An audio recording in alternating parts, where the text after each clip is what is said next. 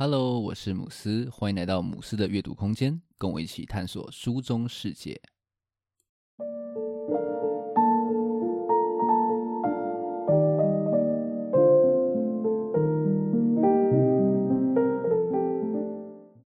今天要来跟大家分享《有温度的品牌行销》这一本书。这本书的作者 Greg Hoffman 是 Nike 的前首席行销长，所以这本书呢，可以说是他在 Nike 工作将近三十年的心血结晶。里面谈了超级多他亲手操刀的行销案例，也分享了非常多他在 Nike 的有趣小故事。读起来呢，真的非常有大师的风采。觉得说这是一本可以很轻松的去阅读，而且呢，又会收获满满的一本书。那今天的这期节目，我想要分三个部分来介绍这一本书。首先，第一部分会想来谈谈设计情感这个 Hoffman 相当重视的观念，可以说是整本书的核心。然后第二部分会去分享说 Nike 它是怎么样去发想出这么多厉害的创意的。最后第三部分则会聊一下说 Nike 它是怎么样打造出这么厉害的品牌故事。那我们就开始。今天的介绍吧。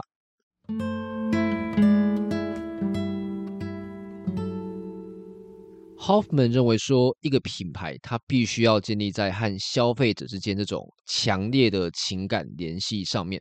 他将这样子的概念称之为设计情感。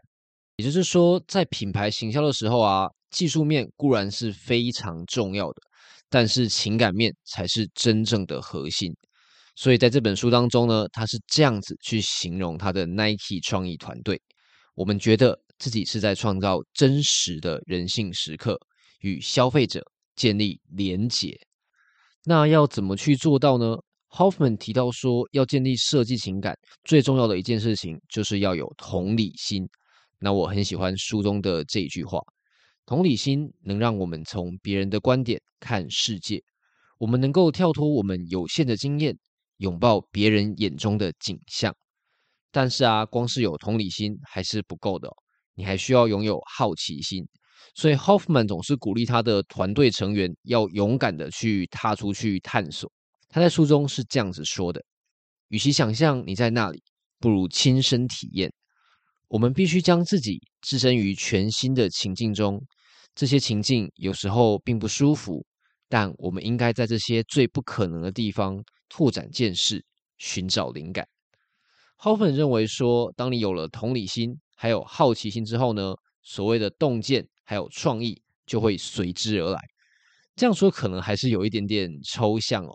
所以接下来的段落呢，我想要从创意发想还有品牌故事这两个方面来聊一聊 Nike 是怎么样去实践这样子有温度的品牌行销策略。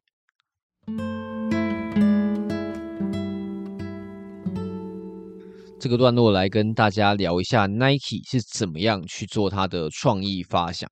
Hoffman 认为说，一个品牌在它草创的初期，就必须要去建立一种冒险的文化，同时呢，你要去保护这样子冒险的文化，不要被所谓理性的声音去给它摧毁。他甚至说呢，创意就是要挥大棒，即便说你没有击中，它也是可以带你走向成功之路的。同时，Hoffman 也提到说，团队忠效是非常重要的一件事情。那在书中，他是用足球的 Tiki Taka 踢法来解释这样子团队忠效的概念。Tiki Taka 是一种很强调密集传球还有控球的一个足球战术系统。那这也是西班牙足球队所非常习惯使用的足球风格。这样子的踢法，你乍看可能每一脚都不是说非常的起眼，但是却可以慢慢的去累积能量，最后就可以成功的破网得分。那他认为呢，打造创意也是要运用像是 Tiki Taka 这样子的概念，整个团队必须要非常密集的去彼此去传接球，一起去探索各种各样的可能性。事实上呢，Nike 它所有的创意旅程都是从整个团队。不断去对话所开始的，Hoffman 总会鼓励大家说，要很勇敢的去做梦，同时要不断向彼此提问：如果会怎样？如果又会怎样？那这边举一个例子哦，我对书中臧轨计划这个呃行销专案印象是非常的深刻。臧轨它是 Nike SWAT 的旗舰车，那 SWAT 指的是运动世界出席团队。这个团队是当初为了宣传在一九九四年所举办的世界杯足球所设立的一个团队。那在那个时候，其实 Nike 它还没有那种想要进军世界的雄心壮志，所以 Hoffman 他的团队只获得了一万美元的宣传预算。即便说在那个时候啊，一万美元依然是非常非常寒酸的预算。那因为资源实在是非常的少。所以，Hoffman 他们的团队决定将他们的希望赌在臧轨这一台车子上面。臧轨它其实本来只是一台有点破旧的福特小货车。那 Hoffman 他的团队呢，就决定将一万块的预算都拿来改装这一台小货车。他们先将它的外表漆成了黑色，然后镀上了 Nike 很经典的勾勾标志。然后呢，再在车的两边都漆上呃 Nike 所设计的新的足球标志。最后，他们把车内改造成 Nike 商品的展示区。那因为经费不够的关系哦，臧轨他甚至是最后是没有钱去装修冷气。那在改装完成之后呢，张鬼就开始了他的全国巡回演出。Hoffman 跟他的团队每天都不断的抛给彼此各种的如果。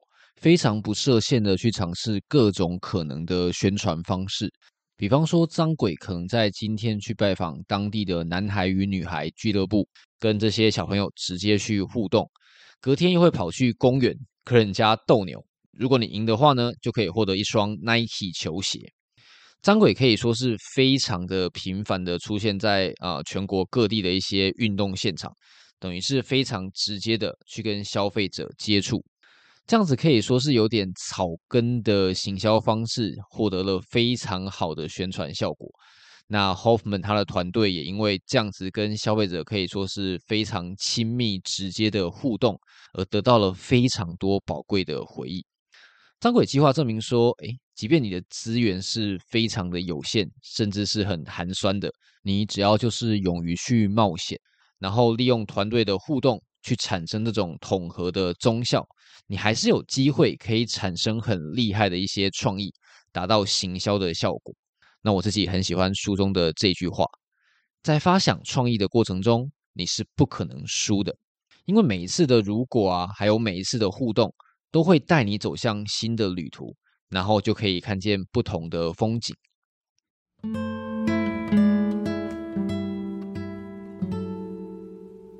聊完创意发想。接着，让我们来谈一下 Nike 的品牌塑造的部分。Hoffman 特别强调品牌人性化的概念。那他在书中是这样子说的：有人性才有情绪，才能创造艺术，才能激励别人与接受鼓舞。有人性才能甘冒风险，才具同理心，才能叙述故事。其实啊，你的品牌就是你的故事。那它是向消费者表明。这就是我的一个机会。好的品牌会透过说故事去和消费者产生非常浓厚的情感，让他们对产品啊或者是服务产生一种自豪的感觉。那要怎么样去说好一个故事呢？其中的一个方法就是要好好的去善用视觉语言，因为好的视觉可以很精准的去传递品牌的精神还有形象，让消费者产生非常浓厚的情感。那我自己很喜欢书中谈 Kobe 品牌标志的段落。Kobe 它的标志是由六片不同的块状体所组成的哦。Kobe 说呢，这代表剑鞘内的一把剑，这把剑它锋利无比。那它的剑鞘则是存放一切的包裹，像是你所经历的过程、你的伤痕、你的行李，还有你所学到的一切。那我真的好爱，就是 Kobe 这样子的一个说法。完全就是曼巴精神啊！只能说老大不愧是一个说故事的高手，又开始想念老大了。另外呢，你要打造一个有人性的品牌，还有另外一个非常好的方式，就是跟你的社群共同去创造。那我很喜欢书中谈 Air Max 日的例子。Air Max 是 Nike 很经典的一个鞋款，最初的 Air Max One 是在一九八四年三月二十六号的时候推出的。那在二零一四年的时候呢，Hoffman 他的团队决定将这个三月二十六日定为所谓的 Air Max 日。Hoffman 自己形容说，Air Max 日它是一个把社群放在中心的概念。Nike 提供一个庆祝的动机，然后啊就推到旁边，让消费者自己去发挥。你可以把你的 Air Max 拍照上传到 IG，也可以穿着 Air Max 去上街炫耀。或者是用各种各样的方式去表达你对 Air Max 的热爱，甚至很多地方还会举办自己的活动来庆祝 Air Max 日。比方说，在二零一七年的时候，日本的室内设计公司 Wonderwall 就在东京博物馆里面建了一座全部都是 Air Max 运动鞋的全白庭园，取名叫做 Air Max 家族，非常的壮观。另外，Air Max 日甚至给了消费者实质的表决权，让这些粉丝们可以化身为选民，去投票决定 Air Max 未来款式的走向。这等于是让消费者可以直接去参与 Nike 的创意发想过程。那这个案例呢，告诉我们说，其实讲品牌故事的人不一定要是你品牌自己，你也可以把你的消费者也把它邀进来。只要为你的消费者提供像是一些工具，或者是值得纪念的时刻，就可以让他们自动自发的去分享他们对品牌这种热情。这样子啊，品牌跟消费者的关系也会更加的紧密。最后，我想用我非常喜欢的这一句话来帮这个段落做结尾。对于所有品牌而言，你所选择诉说的故事，在某一个时刻已不再属于你。如果说的精彩，这些故事将被同化，就像民间故事与童话，融入一个无可名状的文化大熔炉中，世代相传，随着时间的推移与复述，转变成一个比你当初所创造还要伟大的传承。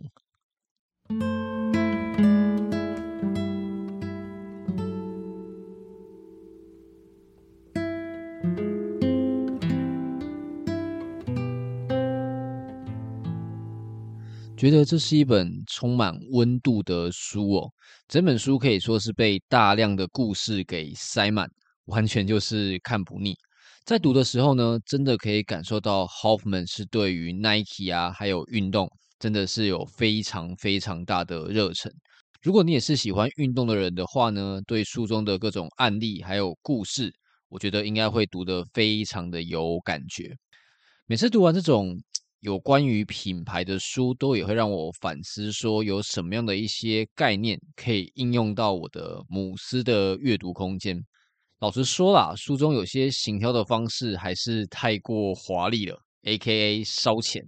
像是张鬼啊，虽然说非常的穷酸，但是一万美元对我来说还是太多了哦。但是就如同 Hoffman 在书中所说的，有时候有一些限制。它反而能够催生出更好的一个创意。那作为一个宅宅工程师，在财力啊还有精力都不是太足够的状况下，诶，或许这样的限制反而是一种机会，也不一定哦。另外，我也很喜欢张轨，就是走入人群，还有 Air Max 日将社群把它纳入品牌的概念。自己当初会开始写心得，其实就是希望啊、透过这样子的分享，跟更多人去产生一些互动，还有讨论。可能之后也可以想一下，说，诶，怎么样可以让自己多走出去一点，然后把更多人拉进来一起互动吧。最后想有点中二啊，把 Nike 的标语 “Just Do It” 改成 “Just Read It”，觉得用这句话来推广阅读，诶，好像也蛮不错的哦。总之呢，一起读起来吧。那今天的分享就到这边。如果你觉得节目不错的话，可以订阅并分享给身边的朋友，也可以给节目五颗星，让更多人可以看到这个节目。如果你对我今天所介绍的内容有兴趣的话，也欢迎留言或者是私讯来跟我互动。只要到脸书或者是 IG 搜寻“母狮的阅读空间”，就可以找到我了。最后，感谢你的收听，我们下一本书再见。